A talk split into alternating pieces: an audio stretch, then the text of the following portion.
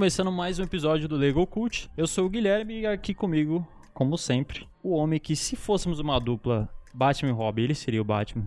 Se fosse máquina mortífera, ele seria o Mel Gibson. Léo Casari. Então quer dizer que você seria o Robin, cara? Sabe da história Eu do seria o Robin? Robin, cara. Eu tenho até a fantasia do Robin. E com a gente também, mais uma vez, o nosso representante da geração nascida nos anos 2000, Bruno Salvatore. E aí, galera, tranquilo? Você vê a animação da pessoa pra gravar, é invejável, né? E aí, mano, tranquilo, velho? Nossa, essa, essa, essa geração é difícil, né? Dura, né, velho? Entrada de youtuber, né, cara? É. Fala, galerinha. É, como é mesmo? É. Jo jovial, mano. Jovial. Agora ficou velho. Agora ficou velho. Eu tenho esse poder de ser velho e novo ao mesmo tempo, mano. Esse é o Benjamin Button, né? É, mano. Hoje a gente vai trazer uma lista de filmes e séries lançados em 2020 que mais marcou a gente. Foi um ano difícil para todo mundo. Para a indústria audiovisual não foi diferente. A gente teve várias produções canceladas, as produções atrasadas, adiadas. E mas mesmo assim a gente teve bastante opção esse ano, né? Que passou. E aí a gente vai comentar um pouco sobre o que, que marcou a gente nesse ano. Bora pro episódio.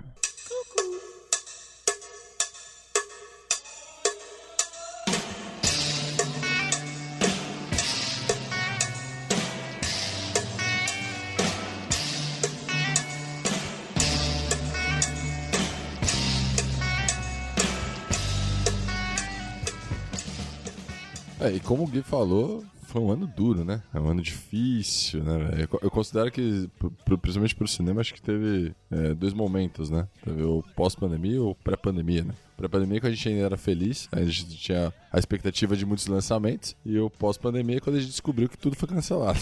Porque teve muito, muito filme cancelado, cara. Impressionante. E é lógico que a gente vai falar não só dos filmes, mas também das séries que a gente gostou. E que não são poucas, tá? Por, por incrível que pareça, do, do ano ter sido difícil, a gente teve um ano muito bom de filmes, né? Eu fiquei também pensando nisso, cara. Porra, poderia ser um ano mó bosta, né? E teve bastante coisa boa, né? É. Não, então, é, é, eu, eu fiquei impressionado. Quando eu peguei a lista, é, vale lembrar que, assim, é uma lista bem pessoal, né? Do que a gente gostou, do que marcou a gente. Claramente. E, é, lógico. E, e- e vale lembrar que, assim, alguns filmes nos Estados Unidos lançaram em 2019 e alguns lançaram aqui depois, em 2020. Então, assim, tem também essa, essa, esse poder aí da gente falar, não, tudo bem, foi lançado lá, mas aqui chegou agora, então a gente vai considerar o que foi lançado em 2020. Mas, ó, a gente vai ter aí Sete de Chicago, é, O Poço, Destacamento Blood, Borá... Pô, te- teve uns filmes legais, cara. Tenet, Man, que te- te- teve... O ano, o ano não foi tão ruim assim, não, cara. Poderia ser melhor, mas não foi tão ruim. Eu acho que na questão de série o ano foi incrível, mano. Tipo, a pandemia auxiliou a produções que talvez nem teriam continuações a, tipo, dar uma chance, tá ligado? Sim, sim. É, e teve alguns que me deixaram triste, por exemplo, adiaram o Peak Blinders mais uma vez. Sim, enfim, sim. Alguns que eu fiquei chateado. E aí, cara, eu queria só fazer uma, um, um- um comentário aqui da importância do, da indústria cinematográfica, não, não só do cinema quanto de séries, pro- principalmente pra esse contexto que a gente viveu, né? Porque ficou todo mundo muito em casa e pra muita gente foi um refúgio ali, né? Você visitar tanto os filmes mais antigos quanto que saíram recente. E uma das séries que fez bastante sucesso esse ano foi o, a do Gambito da Rainha, por exemplo, que tem toda uma mensagem de superação ali, né? E eu acho que são obras que no fim acabou gerando uma motivação pra galera, né? Nesse ano tão difícil que a gente passou aí. Espero que esse ano que tá chegando seja melhor, né, mano? Até porque ser Sim. pior vai ser foda, né? Pra ser pior, tem que piorar muito, né, mano? E, e teve os acordos, né? De filmes que iam sair no cinema e fizeram acordos com os streamings pra poder lançar. Porque senão, você, cara, você ia ficar um ano sem lançamento nenhum. Isso também é bom pelo mercado de streaming, né? Tipo, a televisão evoluiu a esse ponto, tá ligado? De tipo, eles oferecerem filmes de maior qualidade pras pessoas. Porque, minha opinião, antes que me critiquem, eu achava que a Netflix estava entrando muito no limbo de tipo a mesmice de sempre de filmes medianos pra baixo. E aí, pô, teve a Amazon, o Disney Plus, o HBO, que, pô, eles forneceram coisas boas pra gente, tá ligado? Então, tipo, meio que acaba estimulando a todo mundo evoluir junto, tá ligado? Mas a Netflix eu até entendo, cara, que eles saíram lançando uma porrada de filme de qualquer. Vou chamar de qualquer jeito, né? Mas, pô, o que eles estão perdendo de catálogo por causa desses streamings, cara, eles precisam aumentar o, o, catálogo deles, saca? Então, tipo assim, eles vão perder muito filme, por exemplo, agora em 2021. Tava vendo uma matéria que tá falando que quase 30% do catálogo deles em 2022, 2023 já não vai ter. Então, assim, os caras têm que lançar filmes, senão você vai entrar na Netflix vai ter, tipo, meia dúzia de filme. E aí eles morrem, né, cara? E eles que foram os precursores, né? Eles Ele que abriram. é o pai dos streamers. É, eles que abriram, eles que abriram esse, esse novo modelo de negócio. Então, eu só tenho uma visão um pouco diferente no sentido de, do, do tipo de produção que eles estão fazendo. Porque o, o, o, evento da pandemia foi muito recente, né? Então, o que Sim. saiu esse ano já estava sendo produzido, já estava planejado para sair, talvez não no ano, né? Mas já estava engatilhado, né, para sair. Eu acho que talvez a gente vai ver alguns efeitos maiores da pandemia em si no ano que vem ou até 2022, né? Imagino eu que vão fazer histórias com muito background nisso, tá ligado? Igual foi com eventos grandiosos tipo Torre Gêmeas, Guerra do Iraque, etc. Sim. Teve a série atualmente da Amazon, que é baseada num quadrinho, não lembro agora,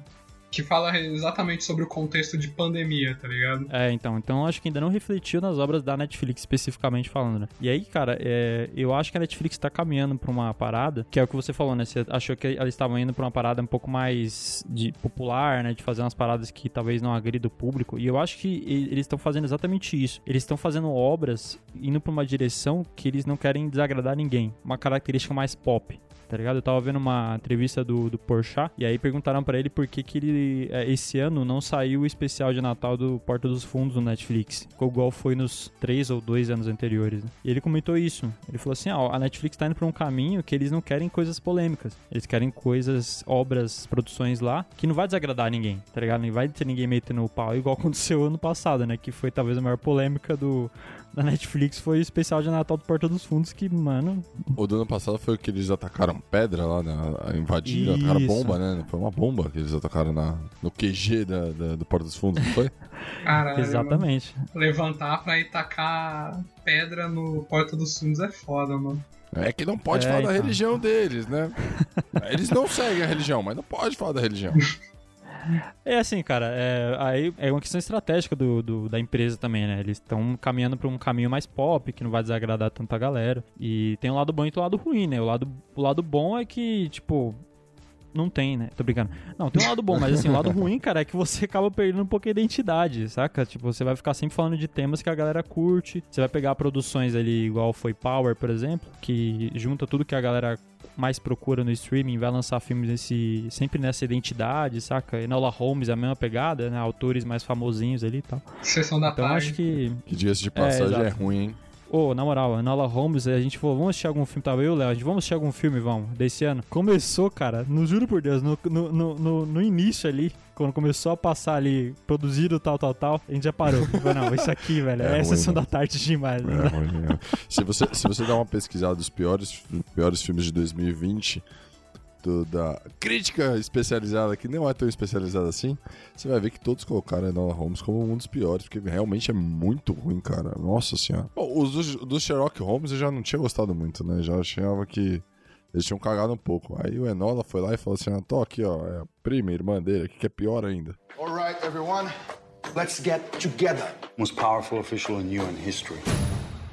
Now the question is, what to do with all that power? Vamos lá, como a gente é um episódio dos filmes que nos marcaram, é, eu queria começar um filme que eu assisti lá no começo do ano, que, porra, pra mim marcou muito, que é uma puta história, principalmente para nós brasileiros, que é Sérgio, cara, que foi lançado esse ano, protagonizado pelo nosso querido Wagner Moura, cara, que é, pra mim ele vai ser o eterno Capitão Nascimento. Aliás, qual que foi o melhor momento dele, velho? Pablo Escobar ou Capitão Nascimento? É que pra mim, ele lembra muito o Pablo Escobar, mas como Capitão Nascimento eu acho ele melhor, tá ligado?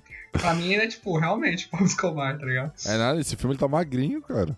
Até assustei. Pra mim, Capitão Nascimento foi a melhor interpretação que ele já fez, assim. A forma que ele se preparou pro papel foi absurda, né? É, a, a forma que ele consegue passar emoção ali na tela é bizarra, né?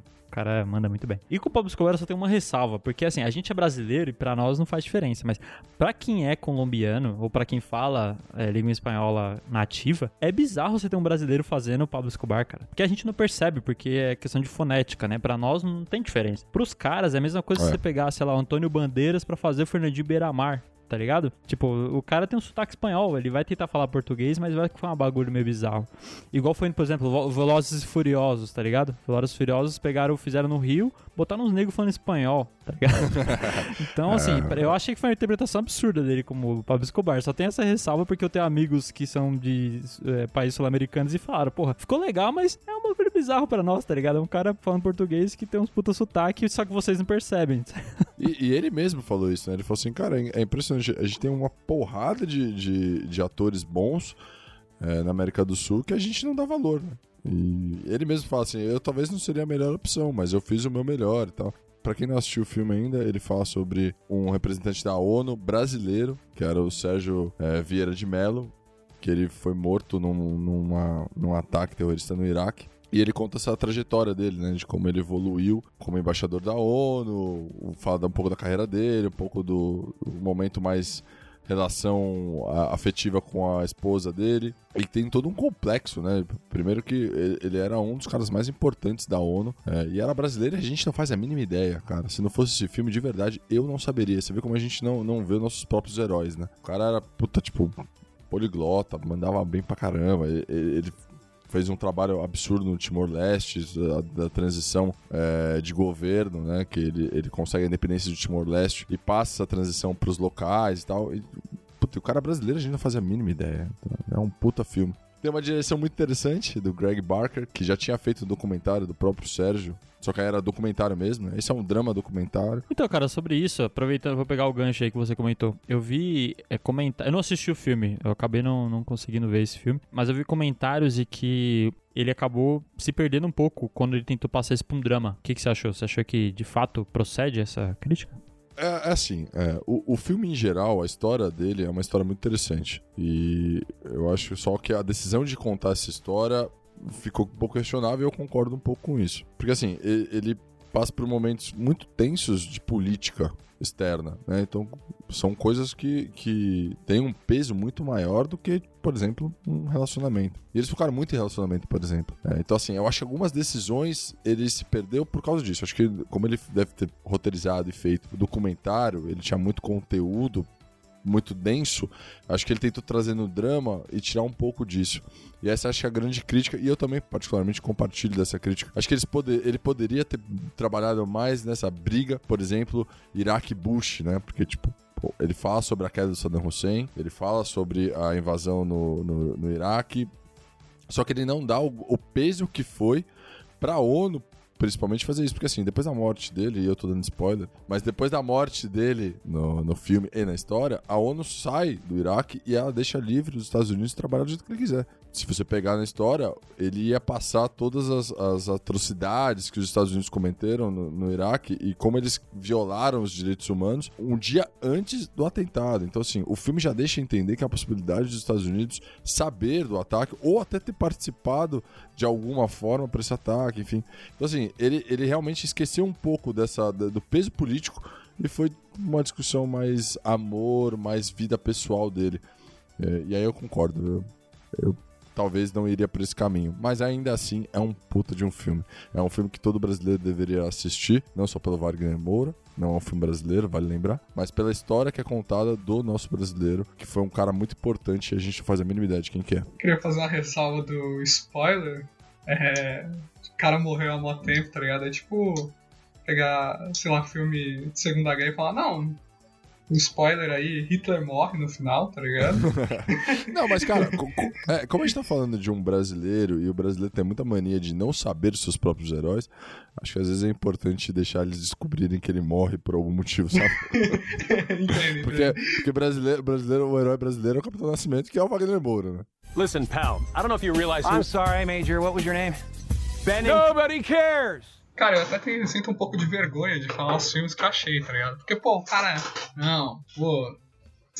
Fazendo um filme sobre a ONU, tá ligado? Teoria da conspiração, mortes. Porra, eu não, eu sou uma pessoa mais simples, tá ligado? Eu me entretenho com coisas bobas que passam na tela.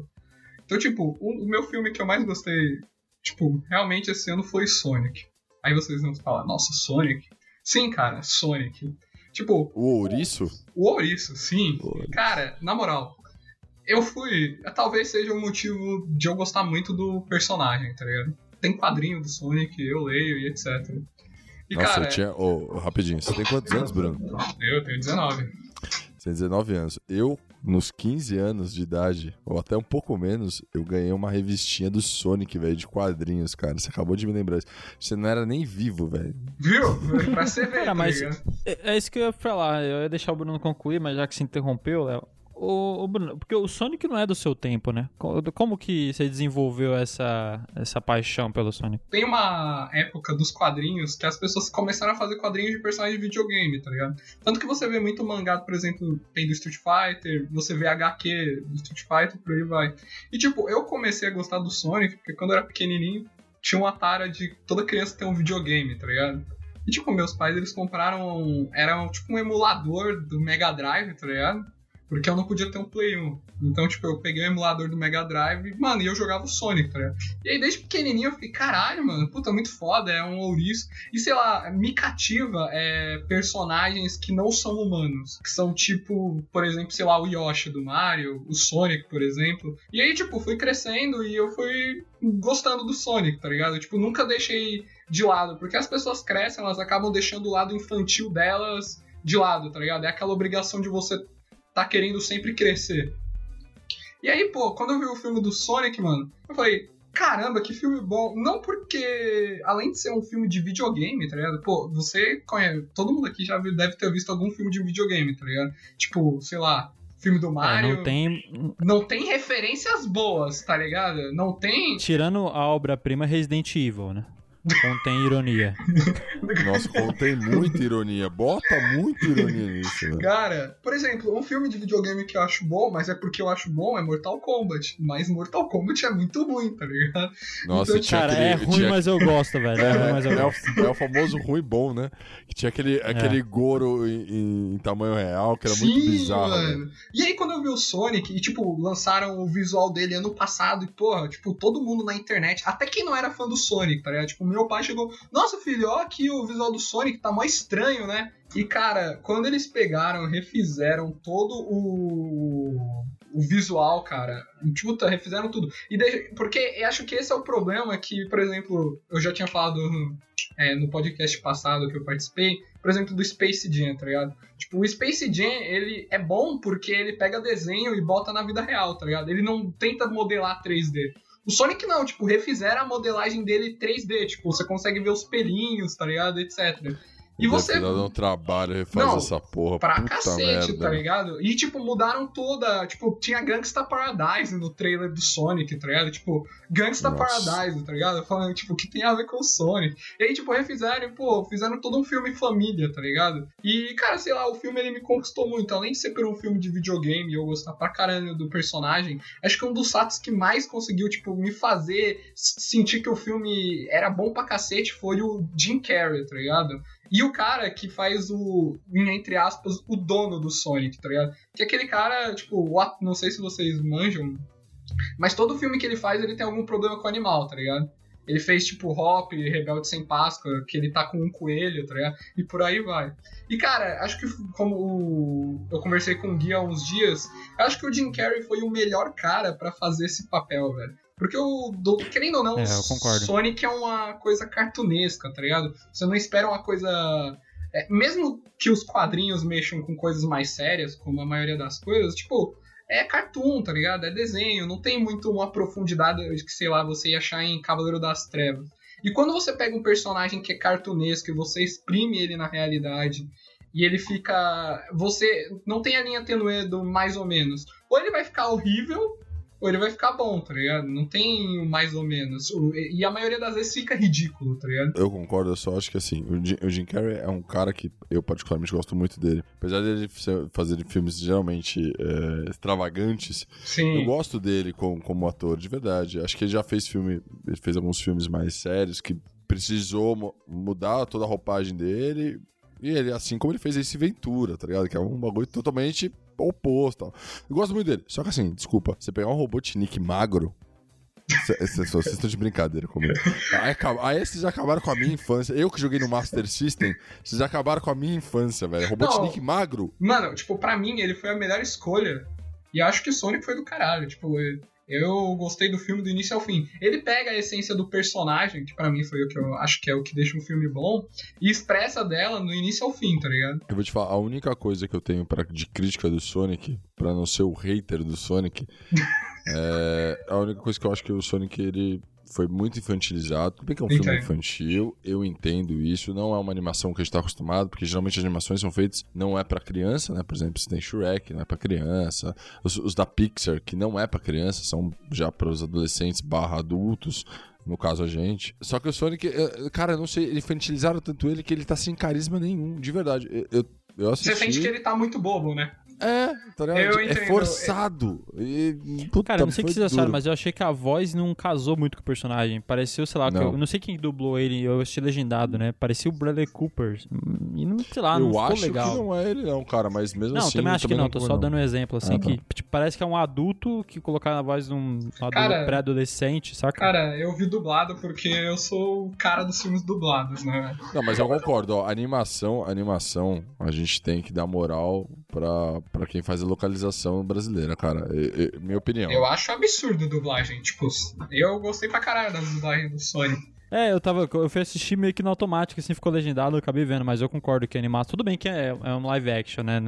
Sei lá, se pode classificar como live action, não é 100% animação, você tem atores humanos ali fazendo. Mas eu tava no meio que no automático, acabei vendo legendado mesmo. Mas assim, eu- cara, eu concordo, eu acho que o. Sobre o Jim Carrey, né? Eu gosto muito dele, eu achei ele um puta um ator, velho. E eu acho que qualquer outro cara ali fazendo o, o Robotnik ficaria bobo, ficaria muito bobo. E ele consegue fazer de uma forma natural que você simpatiza. Porque é um personagem meio detestável. E ele consegue fazer de uma forma que você ainda simpatiza com ele, saca? E pensando que é um filme infantil, com a ressalva que o Léo comentou, eu acho que é um bom filme. Ele traz algumas mensagens. Ainda é, para nós que estamos vendo aqui uma visão mais, talvez, amadurecida, né? É uma mensagem um pouco superficial, saca? Não é uma parada que ele aprofunda tanto, mas pra uma criança, olhando aquilo e falando, pô, você tá falando ali que ele é um personagem sozinho, aí ele encontrou um amigo, e aí ele conseguiu ter aquela questão de amizade com aquele personagem. E aí o personagem do James Marsden, que você comentou, né? Que é o humano que interage com ele, ele tá na dúvida se ele se muda pra São Francisco ou não, e aí ele vê que a cidade que ele tá ali precisa dele. Então tem, tem algumas mensagens no, no, no- fundo do filme. Não é o foco do filme, porque é um filme Sim, infantil, é um o filme foco do infantil. filme é ser. É, exato, é a aventura ali, né? A, a batalha com o, Oct com o Octopus. Ó, tô tô fazendo um crossover aqui já. Com o Robotnik e tal. Não. Ô, vai entrar naqueles jogos, lembra? Marvel vs Capcom, tá ligado? Sim. daqui, a pouco, daqui a pouco os caras vão enfiando personagem aí, já, já, entrar- já já anunciam no Homem-Aranha 3 do Tom Holland a presença do É. Sonic, é, com mano. Sonic. Muito Vai provável. ser Aí louco, põe velho. alguém do Street Fighter, aí põe do. Pelo menos o Sonic é mais carismático que aquele Mercúrio do Vingadores 2. Né? Botaram um cara ali com umas luzes no cabelo que não fala nada o filme inteiro e morre no final, tá ligado? Tipo. Seria, seria o Sonic, seria o Sonic, um paralelo da vida real com Joseph Gordon-Levitt? Porque, tipo, Mas por ali, né? cari- carisma zero, né, velho? Vamos combinar que carisma zero. Kids, it's time to burn some books. O filme que eu vou trazer aqui, é, eu não esperava muito quando eu comecei a assistir, que é Jojo Rabbit, cara. Eu gostei bastante desse filme. Eu comecei a ver, e eu não esperava muito, eu comecei a ver filmes do Oscar, tá ligado? E ele é um filme que ele fala de um tema já um pouco saturado, igual a gente comentou em algumas outras conversas, né, que é a Segunda Guerra Mundial. E qual é a ideia do filme, né? Ele traz a Segunda Guerra Mundial na visão de uma criança, que o personagem principal, que é o Jojo, né? Ele tem 10 anos, eu acho, se não me engano, 11 anos. E aí ele traz uma, uma visão da Segunda Guerra pela visão do molequinho. E aí no meio do filme eu já tava assim, porra, que, que eu tô fazendo vendo esse filme, saca? Porque ele é um filme que ele tá meio infantil e tal. E aí, cara, ele começa a entrar numa um viés um pouco mais de drama, mostrando como que era feito toda a doutrinação das crianças. Aí você tem a Scarlett Johansson fazendo a mãe dele, que ela tá absurda no papel. Tipo, tem uma cena que ela que e- e, na verdade o pai dele foi pra guerra, né? E aí o pai dele morreu e tal, então o pai dele nem participa do filme, nem, nem tem nem tem participação. E aí tem uma cena que ele tá meio que discutindo com ela e ela meio que faz um diálogo como se fosse ela e o pai dele. E aí ela faz meio que dois personagens ali. Cara, que atuação absurda. Absurda. Scarlett Johansson manda muito bem. E aí o filme ele flerta ali com, com drama e com alguns elementos também de terror ali. Não, não de terror, mas de suspense. Porque não vou dar spoiler aqui, mas acontece algumas situações no filme que se eles forem pegos, eles, pela, pela Gestapo, né, pelo partido nazista, eles podem se fuder, né, resumo esse, você vai ser morto ali no mínimo. E aí acontece algumas coisas que Aí ele começa a entrar em conflito isso, né? Dessa doutrinação que ele sempre teve, de que, tipo, judeus são o demônio, judeus têm chifres, judeus são animais, saca? Que é, que é isso que é feito É. com as crianças. Tipo, eles são ensinados a lutar desde, de, de desde moleque.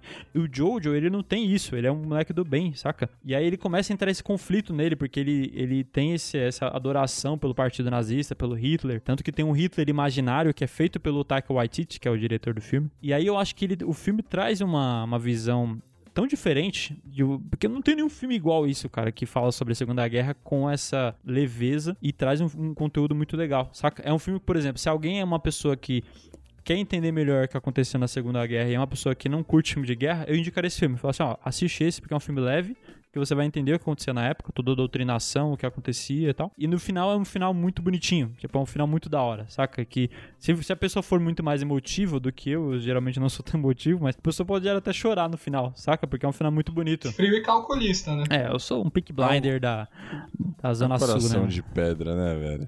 Mas é, é- é- e é verdade, né? É um filme que começa leve, aí se torna pesado sem você perceber e acaba leve.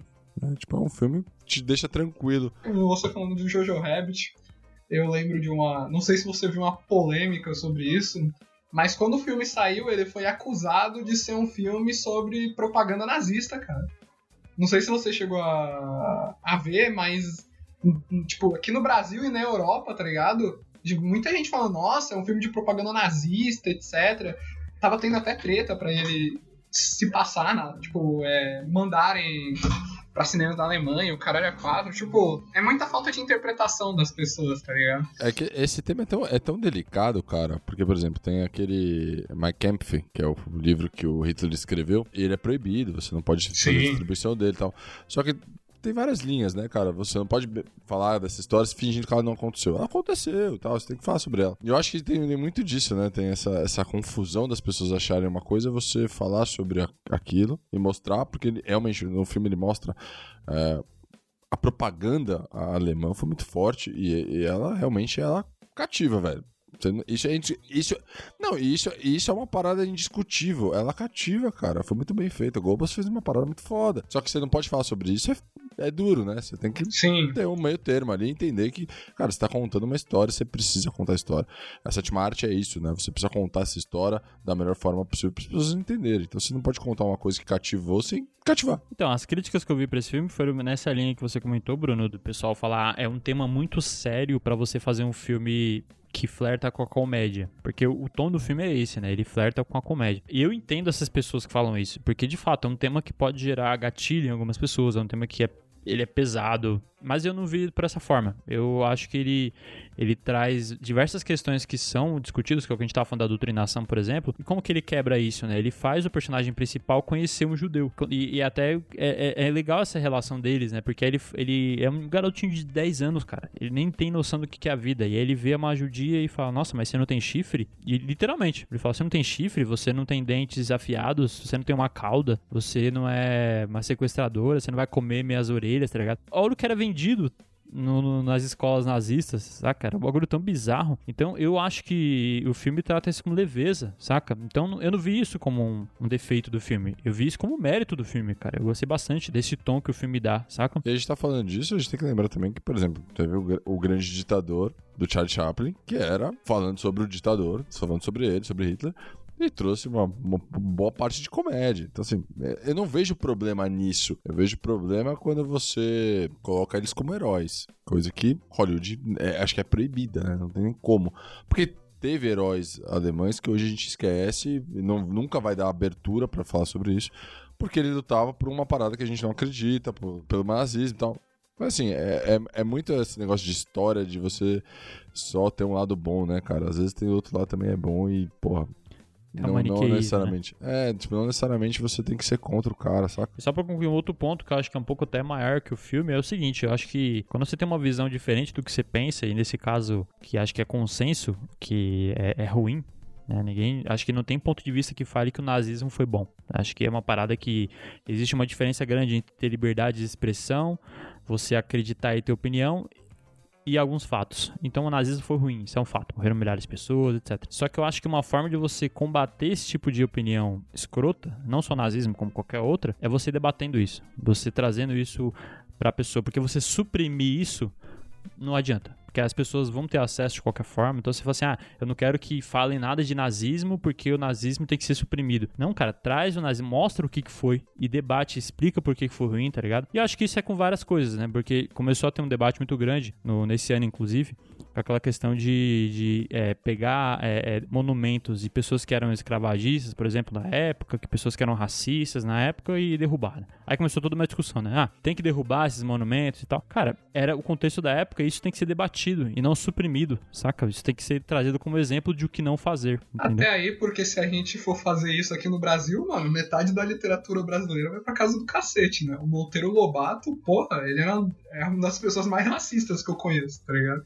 E dentro desse contexto que você finalizou, Gui, sobre monumentos, né, a gente lembrar da nossa história, a gente teve um bom filme que, que representou. É, você pode ver que eu trouxe dois filmes aqui que particularmente é, me marcaram porque são filmes históricos que marcam algum momento da história para alguém. E aí eu gostaria de trazer pra gente o Harriet, velho. Não sei se vocês assistiram, mas é um puta de um filme que mostra uma, uma visão de uma, de uma escrava que fugiu, que se transforma numa libertadora, né? Porque ela era, só para vocês entenderem, era a guerra civil. A abolição já, já tinha acontecido, ou seja, nos Estados Unidos já não era mais permitido ter escravos, mas o Sul ainda se, se resistiu por muitos anos até a, a, guerra acabar, eles serem vencidos, e ela fazia parte do Sul. Ela queria se casar e sair, sair da, da, da escravidão, e ela não conseguia tal, e ela, ela escapa tal, e tal. Tipo assim, ela é um personagem muito famoso nos Estados Unidos, é, de um símbolo de luta contra o, a escravidão e o racismo. Viveu até os 90 anos fazendo parte de grupos que brigavam pela igualdade racial e tal. E é um filme, cara, maravilhoso. É um filme que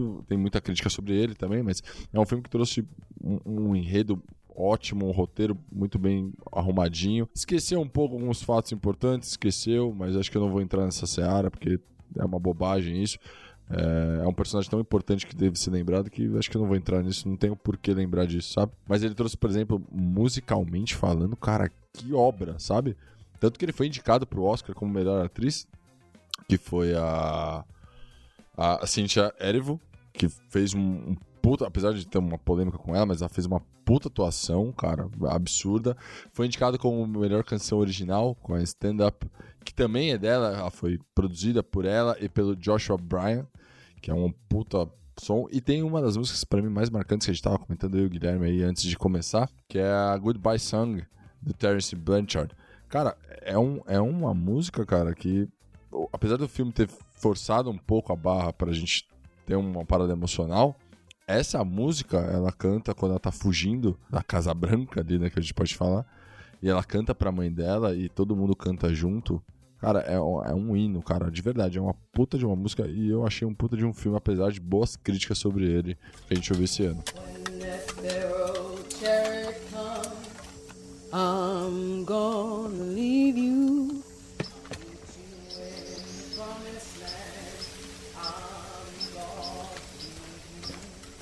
I'm sorry, I'm gonna leave you. Farewell, oh farewell. I'll meet you in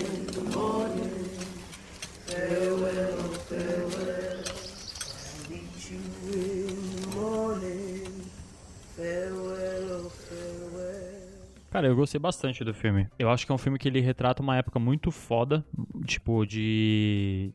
pesada, né? De, de escravidão. Mas ele consegue retratar isso de uma forma que ele não no, no, visualmente no filme não é pesado, porque você não tem grandes cenas de, de, violência explícita ou de tortura, que é uma parada que aconteceu muito na época, né? Ele, ele é bem focado na história dela e trata ela como uma heroína de fato. A trilha sonora muito remete a, a, a herói, né? A tudo que ela faz e tudo. Então, e, e, eu achei um bom filme apesar disso, né? Geralmente eu não curto muito obras que trazem a parada de heroísmo e tal. A não sei que a, pro- a proposta da obra seja essa, igual filmes da Marvel, por exemplo, que a ideia é ter um herói, né? Agora, se pegar outros filmes e trazer essa pegada de herói, eu já não curto tanto. E nesse filme eu achei que ficou legal, ficou numa medida bacana, porque é a proposta do filme, né? Ele traz assim, a história dela, a gente vai retratar ela como uma heroína, quase como sem defeitos, e vamos dar o contexto da época. E eu achei que fizeram isso bem. Eu achei um bom filme, boas atuações, eu achei merecido uma indicação, talvez não pra ganhar, mas é, ela foi indicada e acho que foi bem, mandou bem pra caramba. Eu não conhecia essa atriz, e, e acho que ela mandou bem.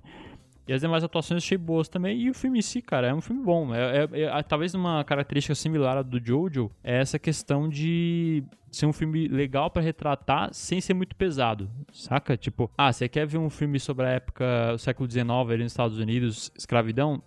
Talvez eu indicaria esse filme. Porque é um Sim. filme que ele, ele flerta com uma pegada meio novelesca, porque ela é toda heroína e tal. Tipo, tem umas paradas de roteiro que acontece que você vê que é pra caminhar, pra dar certo, né? Por exemplo, Sim. a hora que ela encontra o pai dela, meio que não explica ela, né? Quando ela volta no final ali. Ela volta no final, ela meio que encontra o pai dela. Como que ela encontrou o pai dela? Tipo, tá, então é meio que é conveniência de roteiro, mas que é explicado pelo tipo do filme. É um filme voltado pra ser heróico. Então eu gostei pra caramba, cara, do filme. É aquelas histórias que precisam ser contadas, né? E, e isso é engraçado, né? O, o roteirista, ela, a, a diretora Cassie Lemons, que ela fez aquele Visões de um Crime antigão, que é com Samuel. Jackson. Ela ficou sumida por um bom tempo, aliás, né? Eu tava vendo o, a- o histórico de filmes dela. São poucos, né? Ela deu uma boa sumida, voltou agora. E ela também é roteirista junto com o Gregory Allen Howard, que fez aquele Ali, sabe? Que é do Muhammad Ali, que é com o Will Smith. Então, assim, são bons, são, é um bom roteirista e tal, mas realmente teve uns furos ali que você fica meio que se perguntando realmente como que acontece. É, é muito corrido, né? Tipo, do- da, da fuga dela até ela chegar e se transformar numa, numa líder de um, de um pelotão da Batalha Civil. É, tipo, é tudo muito rápido, assim. É, eu talvez com não, esse sentimento também. é, não, não é tão bem explicado. Mas o filme em si, ah, o personagem é tão importante, acho que é tão importante falar, que eu entendi, eu, ente- eu- eu- eu passo por isso, sabe? E aliás, você sabe que esse, esse filme ganhou, ganhou peso, acho que. Imagina. Pelo ano, eu queria falar sobre isso, tá ligado? Então, Tipo- não só pelo ano. Você sabe, você sabe que teve. Eu, eu não sabia disso, mas teve uma, uma discussão nos Estados Unidos que era pra troca da cédula de 20 dólares, que ia mudar o. é, era o, o ex-presidente Andrew Jackson, né? Ia mudar e eles, dentro de uma votação, a Harriet ela ganha pra ser estampada né, na cédula de 20 dólares. E na, na gestão Trump deu uma briga, rolou uma discussão e isso foi cancelado. Isso parece que vai rolar só em 2028. E aí, essa, essa discussão foi tão grande, esse, esse argumento de, de racismo e tal, dentro da, da gestão do Trump, que ganhou peso a, a personagem e aí se faz um filme sobre ela. Concordo com a crítica quando ela fala que, pelo peso histórico, conta um pouco da história de verdade, do, da- do peso que era falar sobre eh, a escravidão naquele período principalmente pra ela. Mas eu acho que ainda é um bom filme, ainda representa muito bem quem é a, a, a personagem principal. E acho que mesmo com os, os furos aí do roteiro, os erros, ainda acho que dá pra passar e é um bom filme sim. Cara, mas só pra concluir aqui, e que você tava falando de, de talvez o tom que os caras querem dar, né? Mas eu acho que é uma parada bizarra, porque a gente sofre isso no podcast também, às vezes, de, de a gente tentar encaixar todo o conteúdo num, período, num certo período de tempo, né? Então, por exemplo, é, a gente falou das transições que são rápidas em Harriet, né? De fato, ela, ela chega numa parte da, da história que ela tá numa, numa... É, na Filadélfia, né? Como se fosse um centro, vamos chamar assim, pra escravos refugiados, né? E desse período que ela chega ainda ingênua, acabou de escapar, etc., pra virar uma mulher já que, tipo, quer ir atrás e recuperar a galera que ela deixou pra trás, é muito rápido. É muito. Sim. É um take de filme, saca? É como se fosse a entrada pro segundo ato. E eu imagino o cara pensando, falando, porra, eu tenho que encaixar toda a história dela, do início ao fim, em duas horas. Cara, o que, que eu vou comer aqui? O que, que eu vou desenvolver mais? É uma decisão difícil pra caralho, né? Então acho que, no fim das contas, é uma decisão que o cara tem que fazer, né? Tipo, qual o tom que ele quer dar pro filme, saca? De. Tipo assim, ah, puta, eu vou aprofundar mais na história dela, eu vou dar o contexto todo, porque aí eu posso comprometer e correr no final. É foda, né? É um trampo que é, é, é ingrato pra caralho, né? Sim. É, é que colocaram muita.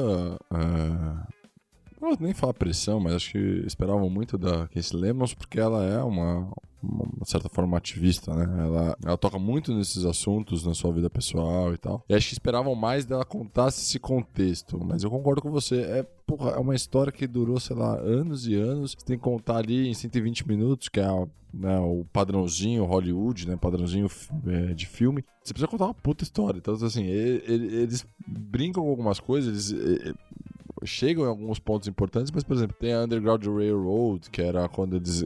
a, a estrada que comenta no filme, que era é, os caminhos de rato que eles tinham para tirar os escravos do sul para ir pro norte, para fazer a fuga deles e tal. Então, assim, tem muito contexto histórico, tem muita coisa que poderia ter, tem que ter se falar, e assim, você tem que correr para contar tudo e ainda assim entrar num roteiro que faça sentido dentro do personagem principal, secundário, dentro né, de toda a história. Então, assim, eu entendo, ainda acho que é um bom filme, acho que ele é um filme marcante, apesar de poder ser melhor se tivesse mais tempo, ou talvez trabalhar ele numa série, não sei. A gente já discutiu isso algumas vezes, né? Que alguns filmes poderiam ter sido série por essa questão de tempo, de prazo, né? Ainda mais no prazo que ela foi criada. O filme foi lançado em um ano e pouquinho, foi uma coisa muito rápida. What is problem, officer? Got somebody that's strapped to the top of your car. Sit in that passenger seat, boss. Only men and bears are allowed inside car. Acho que o outro filme que entra nessa pegada Jojo Rabbit, tá ligado? Só que ela é um humor muito mais negro, né? É o Borat, tá ligado? Que ele lançou esse ano e etc. E, cara, Bora? tipo. É isso. Você vê. Ah, é Borat, que pronúncia é essa? É do Cazaquistão? Então, é do Cazaquistão. Eles falam assim, sem meme. Eles falam realmente assim no filme. Borra! Borra! E, cara, quando você vê as coisas que acontecem no filme, tá ligado? Você fica, caralho, é a realidade, né? Tipo, muitos dos eventos que eles exprimem no filme são da realidade, tá ligado? Tipo, ele entrando no, no partido dos democratas com a roupa da Cocos Clan, tá ligado? E, tipo, eles entrando, tipo, mano, no. Tá Aí ele, caramba, preciso chegar lá no. Era, se eu não me engano, era no secretário do Trump. E ele se veste como Trump numa fantasia, tá ligado? E bota a filha dele no, no colo e vai lá, tá ligado? E tipo, ele as pessoas. Quer vender olham... a filha dele. Isso, né? e as pessoas, tipo, olhando, tipo, foda-se, tá ligado? E eu acho que casa com isso, tá ligado? Que, é, pra mim, a comédia, o, o drama até citado, ele é muito bom para isso, tá ligado? Para exprimir a realidade de uma forma que você entenda e que ela não seja dura, tá ligado? E bora aquilo também lançado esse ano, né? Sim. Saudoso Sacha Baron Cohen aí que fez o. Acho que foi o que lançou ele, né? É, ele fez Bruno, fez outros também, mas acho que o que lançou ele foi o Bora e ele. Parece que é um personagem feito para ele, né, cara? Ele é muito Sim, engraçado. Ele é o personagem, né? É, ele, ele, é, ele é um comediante, né? Vale Sim. lembrar isso. E ele manda muito bem nessa, nessa parada mais extravagante, talvez aí a lá Ace Ventura da vida. Tem o plot do filme do Covid. Fica no ar. É... é da hora que ele fala, não precisa usar máscaras, mas pra que máscaras? Isso Mas é tudo fake news. né? Tipo, É, E- tipo. E foi lembrado, eu queria dizer que, mano, um momento histórico pra nós foi lembrar o nosso presidente, o que não é bom, tá? Vale lembrar, porque Sim. no começo do filme ele Líderes fala fortes. do... É, ele, tipo, ele faz uma sátira, uma, uma bizarrice de, dos líderes mais patéticos, e aí nosso querido Bolsonaro é citado. Não vou dar minha opinião, mas ele tá certo. Eu ia, eu ia imitar aqui, mas acho que todo episódio eu tô imitando ele e tu Ah, tá imita, virando imita, até imita. rotina. né? Virou, virou já... Eu não vou imitar, tá ok? Isso aí é uma balbúrdia, tá ok? É comunista. É um mundo destruído pelo mal. Descubra a história épica da origem da maior equipe de heróis da história do mistério. Cara, o filme que também mais me marcou foi a animação. Porque eu acho que esse ano foi um ano foda de animações, tá ligado? A Pixar lançou dois filmes, lançou Dois Irmãos, se eu não me engano. E Lançado Soul antes agora... da pandemia, aliás. O Antes último filme lançado antes da pandemia foi o Dois Irmãos. E o Soul também, que foi. que lançou há um tempo, tá no Disney Mais há. faz dois dias. Todo mundo vem falando bem zaço desse filme, tá ligado? pretendo ver. Mas um filme pra mim que entra em animação, eu dou uma menção rosa pra Bob Esponja, que eu achei do cacete. Mas um filme que eu achei muito bom de animação esse ano foi Scooby-Doo. É, acho que foi um filme que passou despercebido por ser animação, tá ligado? Mas acho que foi um dos filmes que pegam uma abordagem de universo incrível, tá ligado? Porque sempre a gente tem aquelas teorias de falar sobre universo de personagem. Vocês vão entender quando eu chegar no ponto. Porque, por No exemplo, ápice. no ápice, por exemplo, todo mundo tem aquelas teorias da Pixar, tá ligado? Que, ah não, que Monstros S.A. tem os caminhos da porta, porque tem a bruxa da, do Valente, por aí vai, tá ligado? E o Scooby-Doo, ele pega esse lance de universo da Hanna-Barbera, tá ligado? Tipo, Capitão Caverna, Corrida Maluca, etc. E envolve muito bem, tá ligado? Se vocês não assistiram, de verdade, eu que sou criança, eu me diverti pra caralho. Mas, tipo, são desenhos que eu imagino que tenham marcado mais vocês do que eu, entende? Não só pelo, tipo, pela idade, porque, né? Pera, velho, Então, você tipo- acabou de chamar a gente de velho, é isso? De novo, Maluco cheio de dedos pra chamar a gente de velho, tá ligado? É, não é. É só olhar a cabeça do Guilherme e ver que falta cabelo, você vê que é velho. Pô, é a terceira idade, cara. E aí, tipo, cara, o Scooby-Doo ele pega um contexto simples, tá ligado? Que é tipo o início do Scooby-Doo, quando eles estão começando a Mistérios S.A. E, cara, o filme encontra com vários personagens do universo da Hanna-Barbera. Por exemplo, você encontra o Capitão Caverna. Eu não vou falar pra não, os contextos pra não dar um spoiler. Pra não tá estragar a grande experiência dos Pra- telespectadores. né? Isso. Então, tipo, por exemplo, você encontra, tem o Capitão Caverna no filme. eu entendi agora, porque. Entendeu a ironia, né? É uma coisa que eu preciso parar, cara. Eu sou um cara muito sarcástico, preciso parar com isso. PS Cara, contém desculpa aí, ironia. cara. Cara, é foda, mano. Vou marcar pra rir às nove e meia aqui, ó.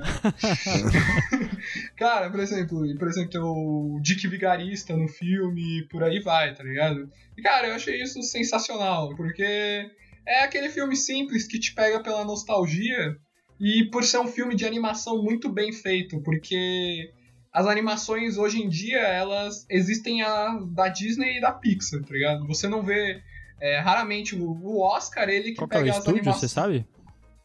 Cara, é a Warner. É o próprio estúdio da Warner que faz. Ah. É, e voltando ao tema, eu vi dublado. Cara, a dublagem é incrível, tá ligado? Eu achei a dublagem muito boa, porque o dublador do Scooby-Doo, ele. Não sei se ele morreu, agora eu tenho dúvida, de Não, tá verdade. vivo, pô. O dublador do Tá Scooby-Doo é vivo? o Olívio Drummond, cara. O cara tá com 182 anos. Não sei quem é mais velho, ele ou o Temer, tá ligado? Cara, sa- sabe o que eu lembro? Sabe o que eu lembro quando você fala do Scooby-Doo e dele? Ô, cara? velho, desculpa, É, Léo, calma, calma. O cara, eu falei zoando, mas o cara tem 101 anos de fato, velho. Puta É que pariu, mano. Mentira. Não, Brunão, assim, respeita o cara. O cara tem 101 anos, velho. Pra ele dublar ia ser foda, né? O maluco nem ia conseguir. Então, então, eu ia falar, tipo, manter. É, esse é o foda, porque quando, aqui na dublagem, pelo menos no Brasil, não sei se lá fora. Porque eu não consigo distinguir muitas vozes dos atores lá de fora, mas aqui o pessoal da dublagem eu consigo definir bem, tá ligado? Por exemplo, você pegar um cara que, sei lá, por exemplo, o Manolo Rey. Porra, ou o Guilherme Briggs. Ah, o Guilherme Briggs é um exemplo clássico, tá ligado? Porra, ele tem uma voz marcante pra caralho, tá ligado? Ele dublou o Zukazoid, ele faz o Gollum, o Mickey, por aí vai. Então, tipo, tu sempre consegue, o Superman, você consegue reconhecer a dublagem. E, tipo, é, você olha a dublagem do Scooby-Doo e você fala, caralho, Mas quem que É- fez nesse, nesse animação? eu, eu não faço a mínima, sendo bem sincero, juro. Não faço a mínima. Eu não fui atrás de pesquisar. E, cara, por- porque eu pensei que realmente era o Orlando Drummond, tá ligado? Porque fica uma voz mais fina, tá ligado? Menos grossa do que é o Scooby-Doo. Mas continua uma voz que você olha e diz, caralho, é o Scooby-Doo. E, cara, é um contexto daqueles filmes que você vai vendo, cara, e você vai dizendo, caralho, é. As coisas que você sempre pensa vão se confirmando, tá ligado? De tipo, universo, etc. Sei lá, o filme me encantou muito. Talvez porque eu seja. Eu me entretenha fácil, tá ligado? Mas me encantou muito. Cara, você comentou do Guilherme Briggs e quem dublou em 2020 foi o Guilherme Briggs, cara. Ele que dublou o Scooby-Doo. Ah, então. É, honestamente, Scooby-Doo, cara, é um desenho que eu assisti pouco, na real, mano. Apesar de ser contemporâneo à minha infância ali, eu não assisti muito, assim. Assisti, mas nunca foi um desenho que me marcou, assim, a ponto de eu falar, porra, vou assistir um filme porque vai me dar uma nostalgia, saca? Scooby-Doo me lembra muito Cartoon Network, cara. Na época que saiu a NET aqui no, no- em São Paulo, é, eles lançaram um filme dele, foi uma sequência de dois, três filmes também, que era desenho e tal. E eu lembro que eu pirava, adorava tal, mas, porra, sei lá, envelheceu mal pra mim. Ah, entendo. Mas, Bruno, você acha que esse contexto pandêmico aí, todo mundo isolado, fudido psicologicamente, é, foi isso que influenciou você a curtir as animações? Cara, eu tenho quase certeza que foi isso. Porque, cara, vou ser bem sincero contigo, tá ligado? Foi um ano foda. Tipo, pra todo mundo. Todo mundo teve seus problemas, seus contextos e etc. Foram idas e vindas de pessoas e o caralho a quatro. E, cara, você tá num ano onde basicamente é, você tenta tirar coisas boas dele, consegue entender. Tem alguma coisa que você assiste, te lembre, tipo, não te, é que é muito engraçado uma pessoa de 19 anos falando, caralho, te lembre da infância, tá ligado? Mas te dê nostalgia das coisas. É meio tipo, que tipo, um- te dá um refúgio de tudo que tá rolando. tipo né? um refúgio de tudo que tá rolando. Eu acho muito bom isso, tá ligado? Talvez se não tivesse no contexto pandêmico, as coisas que eu passei, o cara era 4, talvez eu teria escolhido outros filmes, tá ligado? Poderia ter escolhido Farol, também todo mundo fala que é do caralho. Eu, eu tenho opinião, eu acho também muito bom. Mas que me marcou realmente, eu estaria mentindo, tá ligado? Falando que, ah, foi o Farol ou o Diabo de Cada Dia, por aí vai, tá ligado? Eu realmente fiquei com as animações, tá ligado? He was a sociopath.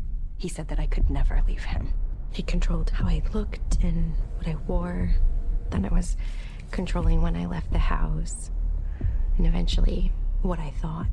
E eu vou trazer um filme aqui que saiu em fevereiro desse ano, que foi o Homem Invisível, com a Elizabeth Moss como protagonista. Cara, eu gostei muito desse filme. Ele, eu acho que, assim, tecnicamente, tem outros filmes que saíram esse ano que são muito mais filme que esse, assim, tipo, em termos de trazer todo o contexto histórico, roteiro, etc. Mas foi um filme que me marcou no sentido de, talvez pela expectativa que eu tava. Eu tava com a expectativa de assistir um thriller psicológico, e que é o que o filme se, um pouco se vende, tá ligado? Ele se vende como um filme de é, suspense barra terror. E aí quando eu fui assistir o filme, cara, ele, ele de fato ele é isso, ele é um thriller psicológico, só que ele traz um- um- uma discussão sobre relacionamento abusivo que eu achei absurdo. Porque qual que é a, a sinopse do filme? né? Ele é baseado num livro que já é secular. livro Britânico. de é, exato. O livro já tem quase 100 anos. Teve já um filme, inclusive, baseado nesse livro, de 33. E aí o, o filme pega a ideia do livro e traz pra uma roupagem de 2020. Então ele fala de relacionamento abusivo. Então ele, ele coloca no elemento de suspense um- um- uma, uma mulher, que é a Elizabeth Moss, que ela tem um relacionamento abusivo com o cara.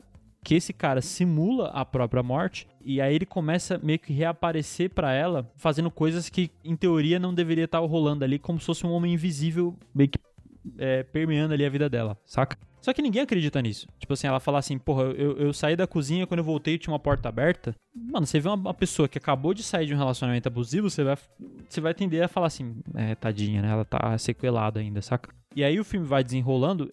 é, ele poderia talvez ter ido por um caminho muito mais de de fazer você duvidar se de fato ela tava sã ou não, se ela tava imaginando tudo aquilo ou não. Eu acho que seria um tom legal. Mas mesmo assim, o filme fez isso muito bem, porque aí ele, ele traz uma ideia que ele vai mostrando aos poucos que de fato o cara tá ali.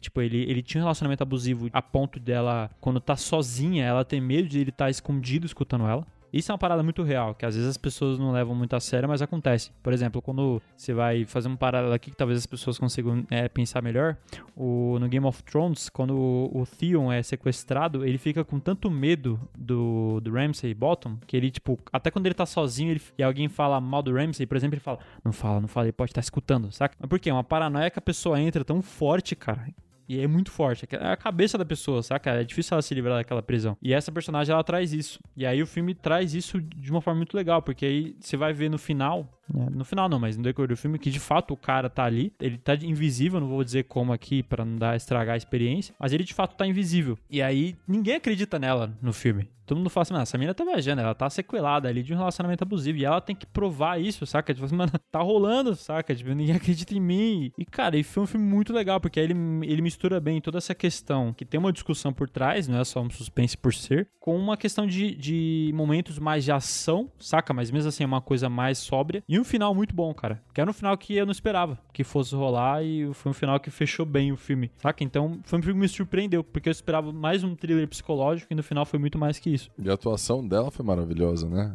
A cara de desespero que ela fica, a, de- a degradação dela durante o filme é muito bom, né, cara? Ela atuou muito bem e ela entrou muito no personagem de você olhar pro personagem e ficar desesperado por ele, né? Nem pela situação, você fala, caralho, você vai morrer, menina, para com isso. E é legal que você ter falado do. o- eles terem representado o lance do, relacionamento abusivo, de que, tipo, muitas vezes é algo que acontece muito na nossa realidade, tá ligado? Quando a, a própria figura feminina fala as coisas para as outras pessoas, quando tá passando por isso, tá ligado? Na nossa realidade, muitas pessoas é, questionam, tá ligado? Tipo, não, mas você tá realmente achando isso? Ah, mas você acha realmente que é isso, etc. E só quando realmente acontece uma violência física ou algo do tipo, as pessoas começam a se tocar que realmente tá acontecendo, tá ligado? Que a gente vem de um tempo onde que a violência é só soco na barriga, chute na, no saco e é isso, tá ligado? As pessoas não pensam no psicológico das pessoas. Mas consegue entender o que eu quero dizer? Eu acho que esse, o ponto do filme abordar isso na nossa realidade que. Porque pra mim o, o cinema ele caminha com a realidade, tá ligado? A arte caminha com a realidade. Então, tipo, acho que Sim, é sim. uma pegada incrível, tá ligado? É, eu, eu go- gostei pra caramba do filme, cara. E a atuação, né, que o Léo comentou, ela. Ela, ela vem fazendo boas produções, cara. Ela tá naquela série. Eu não sei como que tá traduzido em português, mas que é The Handmaid's Tale, né? Que é mais uma sociedade distópica, que ela faz um grupo de mulheres ali que lutam contra isso e tal. Que eu não assisti a série, mas falam que é- ela tá mandando muito bem. Ela tá no Nós também, que é um filme também, uma pegada de pós-terror, né? Que ela, porra, manda bem pra caralho. Então eu, gosto muito dela, é uma atriz muito boa. E nesse filme ela manda muito bem. O cara que faz a namorada dela, que é o, o Oliver Jackson Cohen, ele tá nas produções da Netflix agora, A Maldição da Residência Rio, né? Ele é o irmão que é viciado e tá no Mansão Bly. Ele é um, eu acho ele um ótimo ator, cara. Eu acho que ele tem um potencial grande aí. Não sei se ele vai desenvolver bem em Hollywood e nas produções mais populares, assim, mas eu, eu gosto bastante dele como ator. E, e- e eu, eu até estranhei quando eu vi que era ele, porque eu falei assim, pô, se é um cara que a ideia é ser o Homem Invisível, então se pá no filme ele vai ter uma certa importância ali ele mesmo aparecendo, né? Porque senão você colocaria qualquer cara X aí que vai ser figurante, né? É o Homem Invisível, né? Não aparece. Né? E aí, mas no final, de fato, Ah! ele de fato tem uma atuação ali, uma certa parte do filme que ele manda bem. Eu gosto pra caralho dele. Cara muito bom, velho. Atua como um cara invisível, velho. É, Sim. exatamente. O cara sem aparecer, ele manda bem, né? Sem aparecer, atua demais, velho. Cê- tipo assim, você é tão mau ator que você ganha o Oscar por não estar, tá ligado? Por você não apareceu, isso. premiou o cara. Então, já que eu já tô com a palavra aqui, eu vou emendar as séries que eu gostei desse ano. E aí, como a gente comentou do, do Jackson Oliver Cohen, eu vou comentar aqui de A Maldição da Mansão Bly. Que eu gostei muito dessa série, cara. Eu acho que eu já tinha gostado da Maldição da Residência Rio, que saiu em 2018. Que aí é o do glorioso Mike Flanagan. Eu acho ele um cara muito bom. Porque eu fui assistir essa série porque saiu um hype tão grande de assim. Pessoas começaram a chorar assistindo essa série. É um terror muito é aquele lance pesado. Netflix, né? O É, uma sai, propaganda tão os caras absurda. vomitaram assistindo. Exatamente. Que aí eu falei assim, caralho, eu vou ver essa série, né, mano? Aí tem uma amiga minha que a gente gosta bastante de trocar ideia sobre coisas de terror, assim, que a gente gosta muito do gênero. Ela já assistiu e tal, então assim, eu tava meio que condicionado a assistir, né? Falei, ah, vou assistir. E, cara, e no final das contas é um drama familiar que tem elementos de terror, claro, mas é um drama familiar a história. E é muito bonita, cara. Eu chorei no final da série, pra vocês terem uma ideia. Que é Caralho, muito ele chorou. A série é drama, mano. Você é... chorou, cara? Não, cara, é uma série bonita, mano. Uma série bonita pra caralho. Esse, esse- eu, lem- eu lembro do, do que você comentou antes, esse eu não assisti, mas realmente é, um- é uma parada muito. Esquece um pouco o terror, é mais pessoal, né? Você não, não leva tanto pro terror, assim. Exatamente, tipo assim, ele usa o terror como plano de fundo, né? Mas não é o, o foco dele não é te dar jumpscare, não é mostrar o demônio, o monstro. É legal você ficar olhando os planos de fundo da série, você sempre acha um espírito. Não sei se você viu É, essa pegada. É, acho Sim, muito, sim. achei isso muito da hora, tá ligado? Sim. E a forma que ele dividiu, né, a mal- a maldição da Residência Rio, então, os cinco primeiros episódios é focado um em cada irmão, que atuam Sim. muito bem, por sinal, e aí os, os demais episódios são focados na história como um todo. E aí ele lançou esse ano uma segunda série que é, é- é muito similar em termos de história. Ele traz tanto muitos atores mesmo do, do, do elenco da Maldição da Residência Rio, que aí, um, pra mim, o destaque é a Victoria Pedretti. Eu acho ela absurda, acho que ela atua muito bem. Eu acho ela uma ótima atriz. Eu acho que ela vai ganhar um puta destaque nos próximos anos aí. Vamos ver se minhas previsões tá, minha previsão está correta. Ela é novinha, né? Sim, bem é novinha. no- é novinha. Foi ela que eu te comentei que ela tá no Era Uma Vez em Hollywood, que ela faz a mina do rancho que recebe as pessoas pra andar a A cavalo. loirinha. É, sim, sim, eu sim. falei assim, caramba, mano, o Tarantino é tão foda que ele pegou uma mina que tá em ascensão, tipo, ela tá fazendo várias produções agora como protagonistas, e ela aparece, tipo, um minuto no, no filme, saca? É. Caralho, Mas maluco é, ali consegue... é mais produção, né? O produtor que deve ter. Deve pegar esses nomes e falar assim: vem cá, vai. Sim, não, e é o Tarantino, né, moleque? Os caras agora todo É. mundo fiz um filme do Tarantino. Quem não quer gravar saca? com ele, né? Exato. Não, qual que você tem no currículo aí? Eu tenho um minuto de Quente Tarantino na minha É, história. Era uma vez Hollywood, saca? Então, eu acho ela muito boa, cara. E aí ela retornou como protagonista dessa série, porque na, no- na Maldição da Residência Rio, é até difícil você falar qual que é o qual que é o protagonista, né? Que foi a, a que saiu há dois anos Ei, atrás. Tem vários. Deixa eu né? comentar, né? Não tem. eu- ge- geralmente a, família é o protagonista, todos eles, né? Exatamente. Eles contam um pouquinho da história de cada um. Exatamente. E aí nessa, é, é ela como protagonista. Que aí a ideia é muito similar. É uma casa que tem toda uma história por trás, que faz ter espíritos lá e tudo. Mas, de novo, ao contrário da Maldição da Residência Rio, que é um drama familiar, nesse É um drama pessoal, é um caso. drama pessoal, exato, focado muito em companheirismo, em relação de amor ali entre, no final das contas, é, é que eu não quero dar spoiler aqui, mas enfim, é uma, é uma que trata sobre a sexualidade, sobre descoberta de si mesmo, e aí usa elementos de terror no final das contas. E é uma série bonita pra caralho, tipo assim, eu não, eu não cheguei a me emocionar igual eu me emocionei com a Mal- Maldição da Residência Rio, e eu também não achei ela tão boa quanto, pra mim é, é que é foda que não tem como não comparar, né? É, o mesmo Sim. cara que criou, a- tem seis atores que são iguais, é foda, não tem como comparar. Eu ainda preferi a Maldição da Residência Rio, mas eu acho que teve muito mérito, porque é uma série bonita, né, considerando todo o contexto que a gente viveu de Porra, você ter uma obra ali que vai te trazer um refúgio de tudo que tá rolando, saca? Uma história de amor bonita. Então eu gostei pra caramba, cara. Achei uma, uma, uma série bem, bem da hora. Cara, eu achei a série muito boa, tá ligado? Pra mim, um dos melhores destaques da série não é só ela, é o moleque, mano. Tá ligado aquele moleque? É que eu não lembro o nome do personagem. O moleque criança, é- você fala?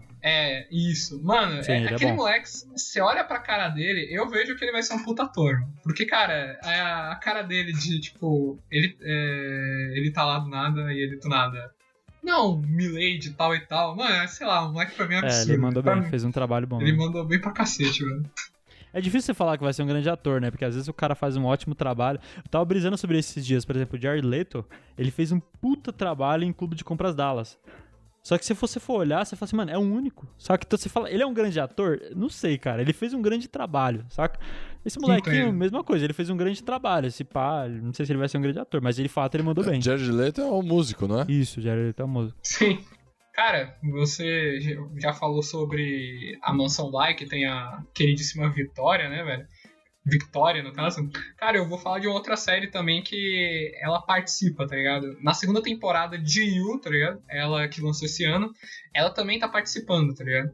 E ela é uma dos personagens núcleos do contexto. Tipo, pra quem não assistiu You, no caso, é, conta a história de um Stalker, tá ligado? Ele é um psicopata, um psicopata, mas ele é diferente dos psicopatas que a gente tá acostumado de ver, sei lá, por exemplo, no psicopata americano, que é um cara bem vestido, etc., um cara foda, ou essa visão hollywoodiana.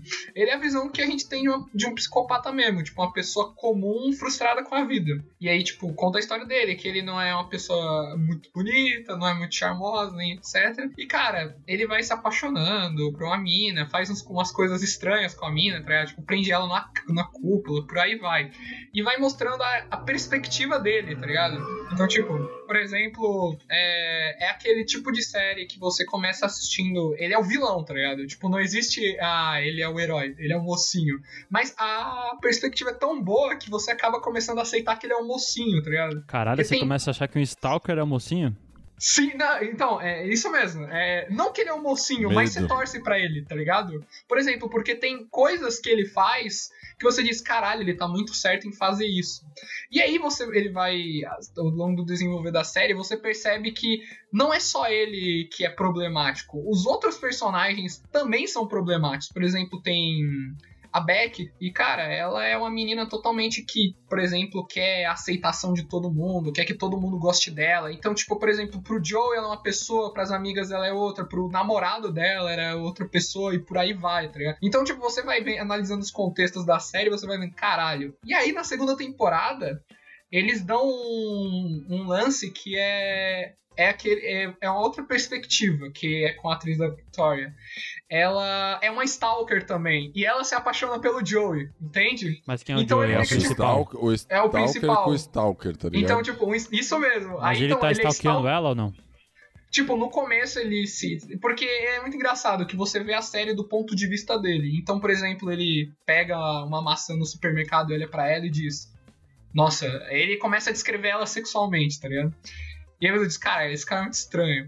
E ele é muito relacionado à literatura, tá ligado? Então ele meio que faz um- uma comparação literária dela. Tipo, nossa, as belas pernas dela, etc. E aí, no futuro, tipo, um pouquinho depois, mostra o ponto de vista dela, dela falando dele, tá ligado?